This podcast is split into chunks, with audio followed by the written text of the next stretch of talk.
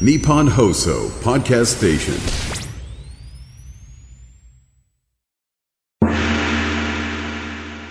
山下智博の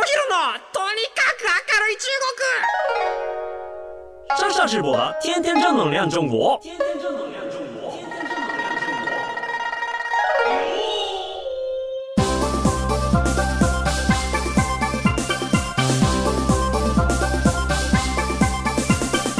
绅士们、女士们，大家好，我是上下直播。皆さん、こんにちは。中国ビリビリナンバーワン日本人インフルエンサーコンテンツプロデューサーの山下智博です。日本放送、ポッドキャストステーション山下智博のとにかく明るい中国、今週も張り切って参りましょ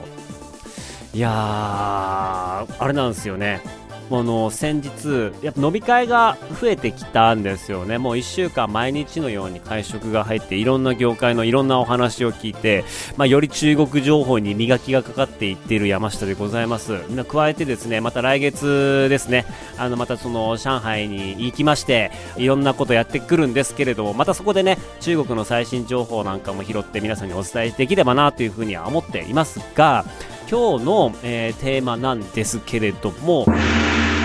中国エンタメ最新事情中国映画業界はこう変わる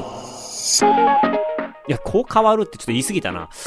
あの、そんな、そんな大げさな話ではなくて、どなたとお会いしたかっていう話からまずしていきますと、えーまず一人目がですね、えっ、と、中国で映画俳優やってます、小畑龍さんっていう方がいらっしゃいまして、で、まあ、小畑龍さん、僕のちょっと年上になってるんですけれども、まあ、なんか最近すごく仲良くてと言いますか、いや、小畑さんが一方的にいろいろ連絡をくれてっていうところが、まあ、根幹にあるんですけれども、えっ、と、まあ、中国の映画業界とか映画関わってる人で言うと、まあ、結構皆さん知ってる人がいるんじゃないかなっていうくらいの、まあ、そういう方なんですけれども、まあ、実際中国資本の映画とかにもたくさん出てていて、で、いや、日本人としては珍しいアクション俳優なんですよ。中国のアクション俳優で、で、格闘系だったりとか、アクションものに日本人で出ていると。で、まあ、かつ、あの、役者としてもいろんな映画出てたりとかしてて、まあ、あの、いろんなね、あの、日本人の俳優さんが中国で映画デビューしましたみたいなお話いろいろあると思うんですけれども、まあ、実はそういう方たちが、えっ、と、出るときに、まあ、現場の人たちもちょっと気を使って日本人の俳優入れようっていうことで、中国語喋れる日本人の俳優入れようっていうことで、まあ、小畑さん一緒にキャスティングしてみたいな、なんかそういうようなこともあって、えっ、と、意外とこう、その本当にあの中国の映画業界にも詳しかったり、まあ、最近ずっと日本にいることもあったり、日本でもいろんなあのドラマに参加してたりとかっていうこともあるんですよね。なので、まあ、日本でも一定の知名度っていうのがどんどんどんどんででき始めているんですけれども、まあ、本当に映画好きで、えっ、と、どの監督のどの演出が面白いよね、みたいな、なんかそんな話をずっと永遠と話せる人なんですよね。で、まあ、数日前ですね、その小畑龍さんと僕の映像関係の友達ですね、昔、中国向けのショートムービーを一緒にやった時に、まあ、役者として出ててくれくれた方なんですけれども、臼井さんっていう方がいまして、で、臼井さんっていう、まあ、男性の男の子の、まあ、あの若い子なんですけれども、まあ、彼もですね、最近、あの、自分で出るだけじゃなくて、えープロデュースやったり、カメラマンやったり、監督やったりとか、本当に、まあ、今風にマルチでいろんな活動してて、山下さん久しぶりに飲みましょうよ、みたいなお話をね、いただいたので、じゃあ、せっかくだから、いろいろ人集めましょうって言って、まあ、いろんな映画界、日本、日本とか中国の映画業界の人を何人か集めて、みんなでワイワイガヤガヤやるっていう会があったので、その、まあ、小畑さんと会いましたっていうお話と、とまあ、後半がですね、えっ、と、デジタルハリウッド大学っていう、えーお茶の水にあります、あの、大学があるんですけれども、まあ、もともとですね、そこの先生と仲良くて、えーたまにデジタルハリウッド大学で、こう、あの、連続講座を2年前かな、やらさせてもらったりとかっていう感じで、デジタルハリウッド大学とはもともと関係があったんですけれども、なんか、たまたまですね、あの、Facebook で CEO の吉村さんっていう方と、ちょっとあの、メッセージ交わす機会がありまして、で、話をしてたら、なんかポンポンと話が盛り上がって、じゃあぜひ、あの、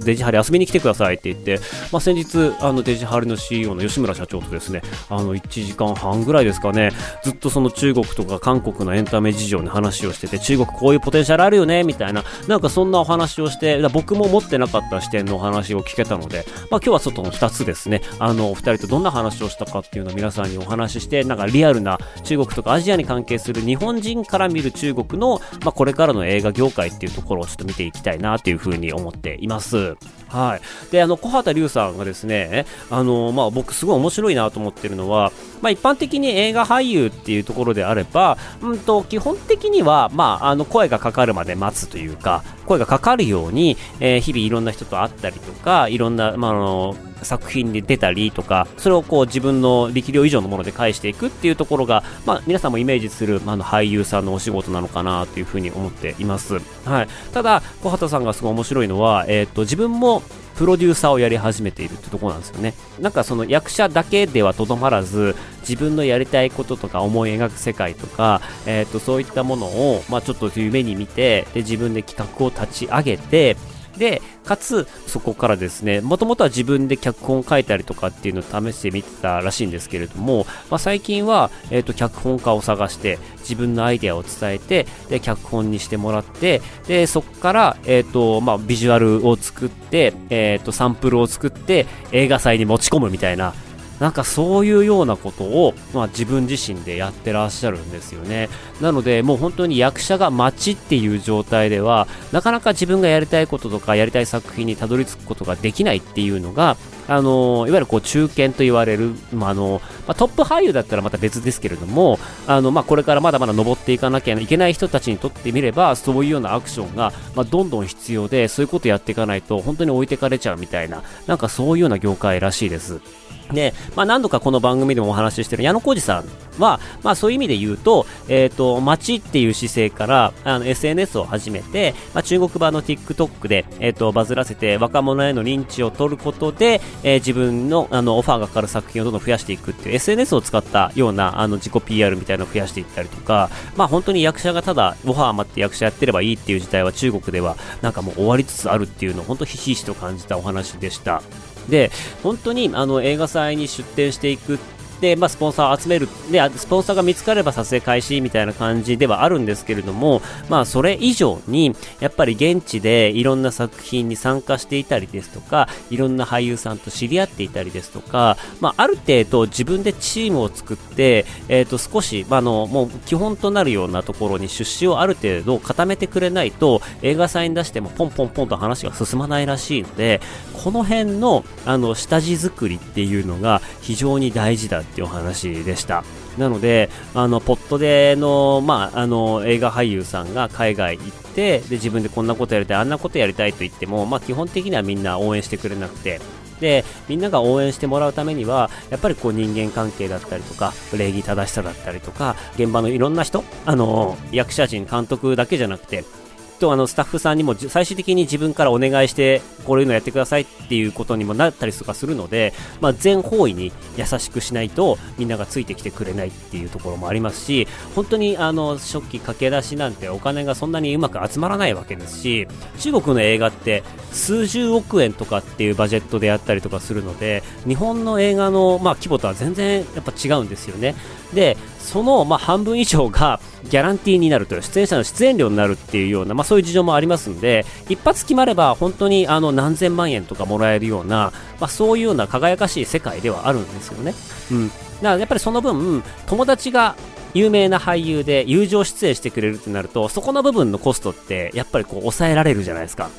だから、あ、のそういう人脈をどんどんどんどん集めていって、こういう面白いことやりたいんだけど参加してくれよって、いいよいいよ、お前がやるんだったら、まあ、別に給料はあのいいよ、ギャラは全然なくてもいいよっていうような人たちを集めていくことで、ようやくあの自分にしかできないそういう世界観というか、えーと、映像が作れると。でかつ一般的な大衆受けするようなものじゃなくて自分のアーティスト性だったりとかそういったものをガンガンガンガンあの突き出していくことでやっぱりこう注目されると。で僕はあへえそうなんだって思ったことねあのありまして、えーとまあ、いわゆるこう映画祭って、まあ、カンヌ映画祭とかいろんな映画祭あるじゃないですかあそこってなんかすごいキラキラしていて、で、えっ、ー、と、まあみんな何しに行ってんだろうなと、賞をもらえるから行ってんのかなっていう感じで見てたんですけれども、もうあそここそ最大の営業チャンスらしいんですね。で、いや、まあもちろん、有名な映画俳優さんだったり映画監督さんに、いろんな人が集まってくるっていうのは、まああるはあるらしいんですけれども、小畑さん曰く、やっぱりああいう映画祭で、まあ賞を取るぐらい、えっ、と、やっぱぶっ飛んだとか、とんがった作品を作っていかなければいけないっていうところが、やっぱキーとしてあるわけで、で、それはなぜかというと、えー、ノミネートされて、その作品がちょっと尖っていたりとか、面白かったりすると、実は有名な俳優さんとか監督さんが見てくれている可能性があると。で、見てくれていると、いわゆるそのパーティーみたいなところで、え出てる人間だから顔を覚えててくれて、ああ、あれ見たよっていう、あの、普段絶対出会いもできないようなビッグネームから声かけてもらって評価してくれるみたいなことがあるらしく、でそうなった時に、え、ありがとうございますと、でそんな評価していただいてるんだったらなんかぜひちょっとまた次回作お願いしますみたいな出てくださいよとか僕使ってくださいよみたいなそういうようなお話ができるのが映画祭なんだよと。だからそこで賞を取るためにはあの普通の大衆受けする映画っていうのを、まあ、いわゆるこう下積み時代に作っちゃいけねえと。もうあの個性バンバンであこいつ頭やべえなっていうぐらいのものを作っていってようやく次にステップができるとあのチャンスはそもそも少なくてで、チャンスを当てに行こうと堅実なバッティングをするんじゃなくて、もうチャンスがもう少ないんだから、もうその少ないチャンスに全力かけてホームラン狙うみたいな。なんかそうでもしないとこの人生面白くなんねえよみたいな、この人の 相当ロックだなと思いながら話を聞いてるんですけども、まあ、そういうようなゴールをみんな狙ってギラギラとやっているっていうのがやっぱその、まあ、中国の業界多分日本ももしかしたらそういうところがあるのかなとは思いつつも、まあ、中国はその強烈な、あのー、競争がたくさんあるわけでなんか勝ち残っていくっていうのはなかなかなかなか大変なことだと思うんですけれども、まあ、本当逆に言うと尖らないと次がないと。で少ないチャンスだからこそもう人の印象にも強烈に残るようなものをやっていきますと。だから話題性のある映画作っていくんだよっていうようなことをやっててでいや面白そうですねと。そこで僕あのいやもうぜひじゃあその面白いその映画にあの僕も出させてくださいそしたらもう岡田さんがいやもうやりましょうやりましょうみたいな。山下さんとなんかやりたかったんだよねみたいなそんな嬉しい話になりましてもしかしたら僕ちょっとあの銀幕デビューができるかもしれないっていうところでこうすごいワクワクしたんですけどもいやところであの小畑さん小畑さん次作る映画どんなやつなんですかって言ったらいや次ね、考えてるのがですね、あの、裏社会の方々と欲にまみれたエセ仏教のお坊さんの闘争を描いた血みどるアクションですって言われて、いや、無理やろって思って。いや、それ中国流せんのかいっていう。いや、とんがってるけど、それちょっと無理じゃねえとか思いつつ。いや、わかんないです。あの、僕が血みどろになってるかもしれないんでね。あの、僕が血みどろになる銀幕デビュー。いやー、個人的にはめちゃめちゃ面白いなとは思ってるんですけれども いや、果たしてそれがうまくいくのかどうか、ちょっと僕の力では何ともできないんですけれども、皆さん、の、小畑龍さん、ちょっと覚えておいてください。小畑龍さんがね、プロデュースして自分も主演する映画がですね、あの、チミトロのアクションストーリー、これが中国で公開されるかもしれない。そしたらね、まあ僕はね、あの、チミドロの坊主役で出てくるのかもしれないですよね。いや、坊主血みどろにするとか大丈夫なんかなまあ、そんなお話をしましたっていうのが前半の小畑龍さんのお話でございましていや、まあ、ちょっとやっぱね、あの、僕も相当変なやつだなって言われることありますけれども、やっぱり中国で生き残ってる人はやっぱおかしいっすわ。中国で頑張って残ってる人、長年やってる人には本当にね、あの、まともな人いないので皆さん本当気をつけてくださいね。あの、深く関わるとね、やけどを負うこともありますので、はい。あの、皆さんぜひぜひ気をつけてください。で、小畑龍、覚えておいてくださいね。あの、木って書いて、八幡製鉄所の旗ですね。小畑龍さん、皆さん覚えておいてください。で、続きましてですね、あの、デジタルハリウッドの、えっ、ー、と、吉村さんですね。吉村社長とお話をしました。で、吉村さんってどういう方かっていうとですね、いや、本当に多言語に富んだ方で、まあ、特に韓国エンタメについてはですね、あの、めちゃめちゃ精通していまして、この間もですね、YouTube で吉村さんのね、動画とか見てたらですね、あの、普通に韓国の、えっ、ー、と、若い人向けに、韓国語を使って生成 AI とこれからの映画みたいな、なんかそんな話をペラペラ喋ってる、もう恐ろしいおっさんなんすよ。本当に。で、あのー、そんな人が、えっ、ー、と、まあ、韓国だけに詳しいかといったら実はそうではなくて、あの、エンターテイメント全般すごく幅広くウォッチしていまして、いや、実は中国映画っていうのは僕も非常に注目してるんですよっていうところからお話が始まり、で、まあお話はね、あの僕の専門としてる中国のインターネットのお話だったりですとか、インバウンドのお話だったりとかっていうところに、まあ飛び火はしていくんですけれども、まあ基本的にまあ今日はね、その映画界っていうところで、映画のお話を皆さんにしていけたらいいなというふうに思います。で、やっぱりもう、あの、吉村社長からしてもですね、中国映画の規模感っていうのは、まあ、めちゃめちゃすごくて、市場としてはめちゃめちゃでかいし、いろんなチャレンジができる。で、やっぱその、お金を使うことで、えっ、ー、と、お金が必要な、まあ、CG だったりとか、えっ、ー、と、そういう、こう、人をたくさん、あの、使ったりですとか、スケールの大きい映画、映像を撮ることができたりとかっていうのは、やっぱり日本にはなかなかできないことなので、どんどんその、監督が思い描く世界だったりとか、えー、そういうものが無限に広がっていくと。で、逆に、あのー、まあ、何十億とか何百億、何千億っていう、えー、規模で映画を作ることができているから、日本って、あの、1億円とかで映画作りましょうって言ったら、もうそれで手が震えちゃう監督がすごく多いと。で、いやもう10億とか100億になったら、本当に一部の監督さんじゃないと、有効に使い切れないと。逆に予算を持て余してしまうこととかっていうのも結構あったりとか、まあしてしまうみたいなんですよね。で、なので、やっぱりその何千億とかっていうレベルで映画作ったり何百億とかっていうので、日常的に映画作ってる中国人の監督っていうのは、どこにお金をどのぐらいかければ、どのくらいの効果が得られるかみたいなものも分かっていて、これはもう残念ながら市場規模が違うので、ちょっと日本にはもう太刀打ちできねえ。で、ただ、一方で中国っていうのは本当にあの、審査が厳しかったりとか、描ける内容が、えっ、ー、と、他の国とやるのに比べて、どうしても制限されてしまうところがあったりしてしまうので、ちょっと、ストーリーラインとか、えー、そういう部分に弱さが出てしまったり、物足りなさがなか、あの、感じてしまうっていうことが、まあ、多々あると。えー、そういう意味で言うと、実写の、えー、映画産業に関しては、規模は大きくなるんだけれども、実際国内向いて中国の人が見て満足できる内容っていうところに特化していってるところがあるので、逆にワールドワイドでまあ僕らだったりとか、海外の他の国の人たちが中国の実写映画見て共感して感動するみたいなところまで行くには、まだまだちょっとそういう意味では時間だったりとか、まあいろんな現実的な部分で、ちょっと超えなければいけない壁っていうのがいくつかあるよねっていうところは、あの、お話ししてて、それはまあ僕もすごく同意だなと思ったんですよね。で、あの、吉村先生がですね、あの、僕に言った中で僕すごい、ああ、なるほどって思ったことがあって、中国国内において、映画なんだけれども、逆にちょっとニッチなところ、中国国内の市場だけでは、実写映画に勝てないような、そういうようなところであれば、逆に海外とかに打って出なければいけない。っていうような状況がある映画のジャンルに関しては、これはむしろ海外でヒットさせようっていう、あの、そういうモチベーションが働くので、ここに関してはすごくポテンシャルがあると。で、かつ、あの、まあ、ロックなものとか、ちょっとね、例えば、あの、まあ、誰とは言いませんですけども、あの、ね、血みどろアクションとか そういう、そういう映画はですね、なかなかこう引っかかると。なった時に、どのジャンルだったら審査も引っかからずに、かつ海外にも出せていけるかっていう風に考えると、もう答えは一つらしいです。中国の子供向けアニメーション。このジャンルがとてつもないポテンシャルを秘めているよっていう話をしてくれました。で、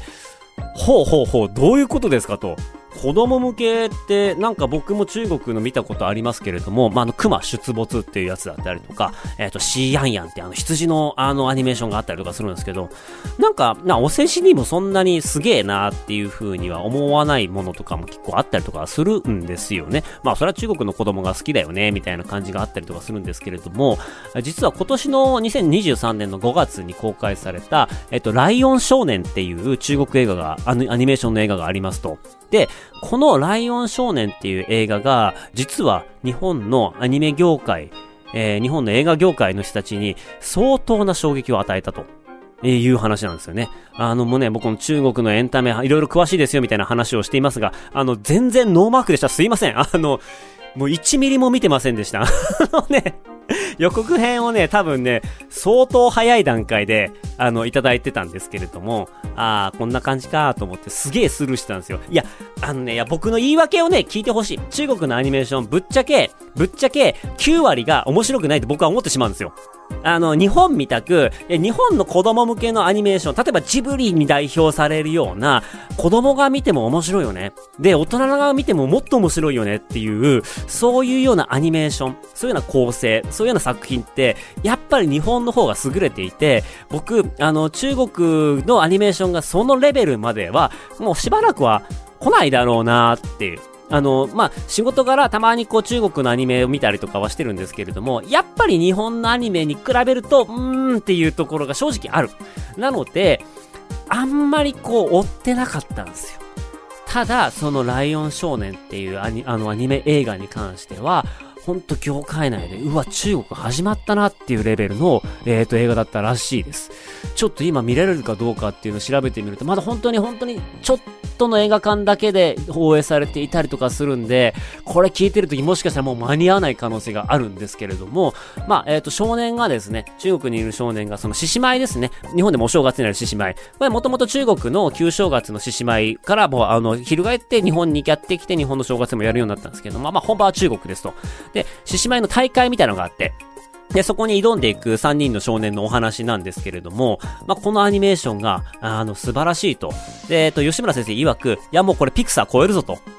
で、まあ、ピクサーを超えるレベルの、えっ、と、資金力があるし、えー、やっぱその、やってる内容が、とにかくシンプルで、かつ、ポジティブで、やたらめったら変な皮肉だったりとか、社会的な批判みたいなものとかっていうのは子供アニメにはいらなくて、逆に子供を純粋に楽しませる。で、えっ、ー、と、その親も純粋に楽しませる。で、かつ、子供が気に入ったら何回も見てくれるっていうところに注目すると、中国は少子高齢化になっていって、子供の人数は少なくなっていくんだけれども、えー、逆にそういう制限がかかっているからこそ、子供向けっていうところでワールドワイドで刺さるような作品が作り得る可能能性がすごく高いと。で、えっ、ー、と、日本はやっぱり昨今そのアニメの制作費っていうのがすごい下がってきているし、まあ、ネットフリックスさんに買ってもらったとしても、制作費出してもらったとしても、まあ、それでも中国の映像映画の制作費にはかなわないところっていうのは結構あったりすると。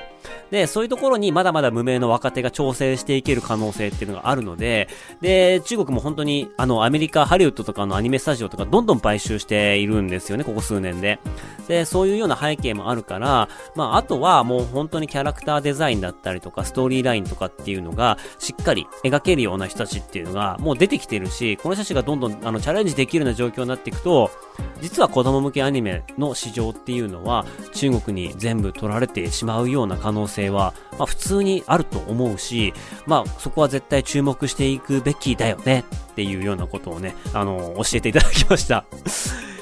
なるほどってちょっと思いますよね。確かに、実写は本当に内需でやっているところがあって。いや、もう韓国とかもそうじゃないですか。内需じゃどうしようもいけないから、まあ海外に向かってやっていくしかないみたいなところが、逆にその制限が、えっ、ー、と、市場を広げるきっかけになっていくと。で、中国も内需で全然賄える映画産業なんだけれども、まあそこであえてニッチなことをやることで、中国プラスアルファで海外もやっていかなきゃいけないし、海外に刺さるのは何かっていう、外向きの発想で映画だったりとか、脚本だったりとかで作っていくようになると、まあ、その中できっといつか世界中の人が、あっ、なるほどって思うような作品が生まれてくるっていうのは確かにすごく説得力があるなというふうに思いました。で、まあこういうようなところでいくと、もしかしたらその中国の子供向けアニメっていうのをね、あの、できるだけウォッチした方がいいなと思って、僕もそこからですね、悔い改めましてですね、ここから先は情報を逃さないように、そこのね、えー、情報に注目してやっていきたいなというふうに思っていますので、皆さんもね、興味があれば、ぜひぜひ、えっ、ー、と、中国の子供向けアニメとですね、あと小畑龍さんですね、あの、注目していただければいいなというふうに思います。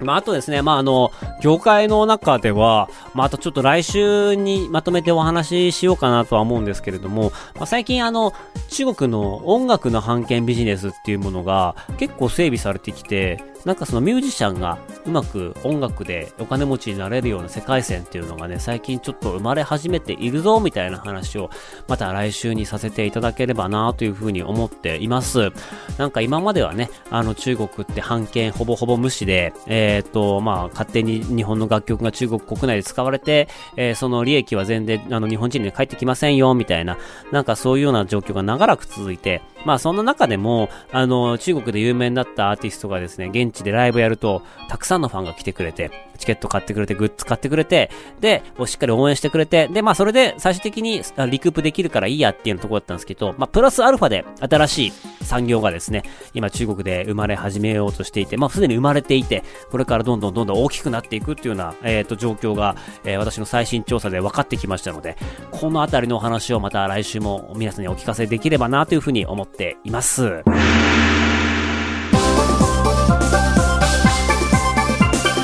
この番組ではあなたからのメッセージもお待ちしております。番組への感想、中国に関する取り上げてほしいテーマなどありましたらメールお願いします。メールアドレスは明るい at allnightnippon.com 明るい akarui ア